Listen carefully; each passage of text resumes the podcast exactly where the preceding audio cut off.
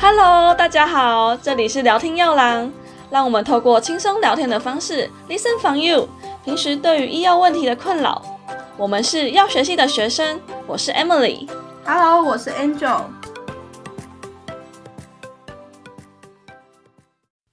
哎、e m i l y 你这次过年回阿公阿妈家，有没有发现他们橱柜里一堆保健食品啊？有啊有啊，我发现我阿嬷她满柜子都是保健食品诶。对啊，我阿嬷也是啊。然后身为药学系的学生啊，我仔细帮他看他的那些保健食品，很多都不必要吃，诶，或是都重复吃。对，而且我也发现说，很多老年人其实不知道自己吃的保健食品的功用在哪里。像是我之前在药局实习的时候，发现很多老年人都听从亲朋好友或是广播电台的建议，就过来问我们有什么保健食品放在哪里，但结果他们也不太知道说那些保健食品是拿来吃什么的。真的真的，像我阿妈就是骨头比较不好啊，然后她就会说要听亲朋好友说什么吃维生素 D 对骨头比较好。那到底这样吃维生素 D 有没有用啊？所以呢，就由我们身为药学系的学生来替大家解惑吧。因此，今天的主题就是维生素 D。相信很多人啊都有听过维生素 D，但是怕有些听众还不太了解维生素 D 是什么，所以今天就先由我来介绍一下维生素 D 吧。那首先呢，我先想要先来介绍一下维生素 D 的由来。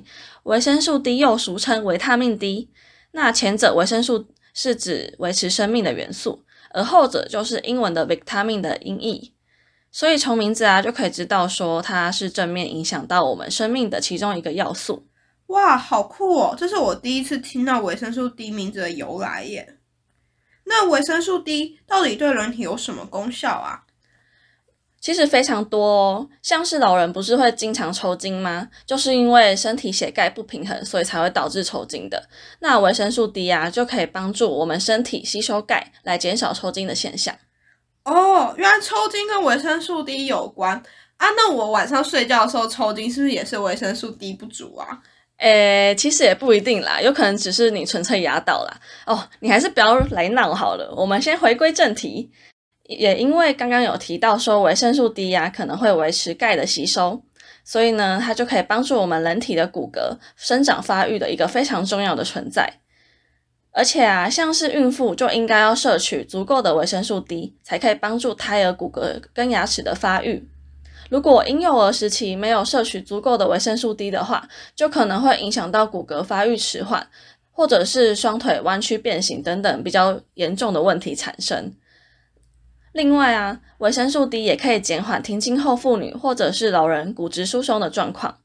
更重要、更重要的是，维生素 D 不仅仅跟骨头有关哦，它有助于血糖、心脏、血管的调节，甚至还扮演着增强人体免疫系统的角色。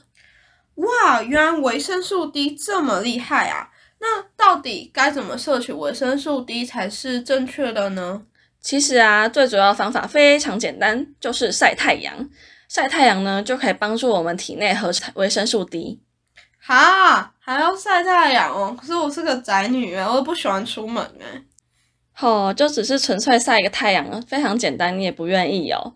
而且啊，根据澳洲有个研究建议啊，在未涂抹防晒品的情况下，就发现说每周只要三到四次去出去日晒十到十五分钟，就能够获得足够的维生素 D 耶。这样你还不出去晒太阳吗？啊，没有其他方式可以补充维生素 D，一定要晒太阳哦。也是有的。听到这边的听众一定也会好奇说，如果是爱美的女生啊，不喜欢晒太阳，或者是整天待在办公室里被工作淹没的人，没有办法出来晒太阳的话，该怎么办呢？其实也可以透过食物来维持一些微量的维生素 D，像是鱼肝油、高油脂的鱼肉、太阳照射过的菇类、牛奶、蛋黄等等的。哦，那我现在要赶快去超市买那些东西来吃了。但主要还是晒太阳啦，不然小心变胖哦。不过啊，还有一个方法，最后最后的方法就是可以到药局购买维生素 D 相关的营养补充品。不过很重要的是，一定要注意不要过度摄取哦。好，那再来，我们已经前面听到维生素 D 的相关介绍了，那接下来就来换我们的医药新闻小报报。来跟大家分享一下关于维生素 D 的医药新闻小趣事吧。哇，那接下来就交给 Angel 来跟大家分享。那这里跟大家分享一项发表于新英格兰 NJM 的研究，想必大家过往可能有听过，吃维生素 D 的保健食品可以预防骨折吧？对啊，难道维生素 D 不能预防骨折吗？No No，根据这个最新的研究显示啊，健康的民众摄取维生素 D 是没有降低骨折风险的效果哦。你们是不是和我一样感到超级震惊的？什么？吃维生素 D 居然对于骨折预防是没有效果的？什么？居然没有效？你有没有看错啊？没有，我怎么可能会看错呢？我可是 Angel 哎！这项试验是评估五十岁以上的健康老年人，结果他们发现说，每日摄取维生素 D 的组别跟未服用维生素 D 的组别相比，是没有降低其骨折风险的发生。所以这是什么意思呢？不论你是有吃或是没有吃维生素 D，在骨折的预防上效果是一样的。哈，真的假的？所以代表说我们服用这些维生素 D 都没有用吗？那我们不就白花钱了吗？当然不是这样啊，不然药局干嘛要卖维生素 D 呀？如果本身有骨质疏松的民众啊，其实骨质疏松协会也建议该族群的民众应该要适当的补充维生素 D 来预防骨折风险。但专家建议是说，一般民众不需要过度的服用维生素 D，因为效果是不明显的。但你如果真的还是感到很疑惑啊。或是认为说，其实我自身有需求需要服用相关的保健食品，我们是都建议说可以去向自身的医生去做咨询，以免说你自己去药局买了维生素 D 保健食品，就花了钱啊，又没有达到效果，而且白白吃了很多不必要的保健食品，对于你的身体也是一大的伤害呢。哦，原来是这样啊。那下次我们要买保健食品之前啊，都一定要记得跟自身的医生做咨询，或是可以直接询问药师哦。